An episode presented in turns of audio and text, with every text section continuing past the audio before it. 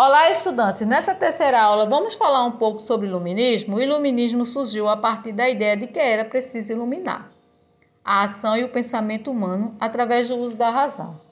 Esse movimento influenciou revoluções da burguesia e movimentos de libertação de colônias europeias. Os pensadores iluministas defendiam que o homem deveria conhecer, compreender e julgar o mundo através do pensamento do questionamento e do argumento racional. Com isso, eles queriam combater a ignorância e superstições. O iluminismo defendia a autonomia intelectual das pessoas, ou seja, as pessoas pensavam por si mesmas, sem precisar da igreja.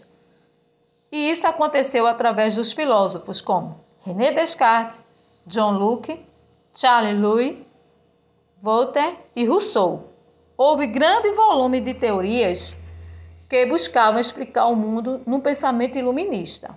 O objetivo era reunir e organizar os novos conhecimentos em uma obra chamada de Enciclopédia, que foi idealizada por Denis Diderot, Jules de Lumbert e que essa enciclopédia era um conjunto de 28 livros com mais de 70 mil informações, organizada em artigos e verbetes. Estavam nela conhecimentos sobre filosofia, ciências, matemática, história, religião e arte. Essa enciclopédia propagou as ideias iluministas por todo o mundo.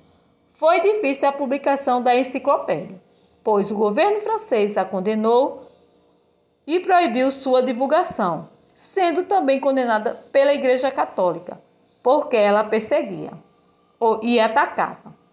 Apesar de toda a proibição e condenação, ela continuou sendo publicada clandestinamente. É isso, estudante. Até a próxima aula.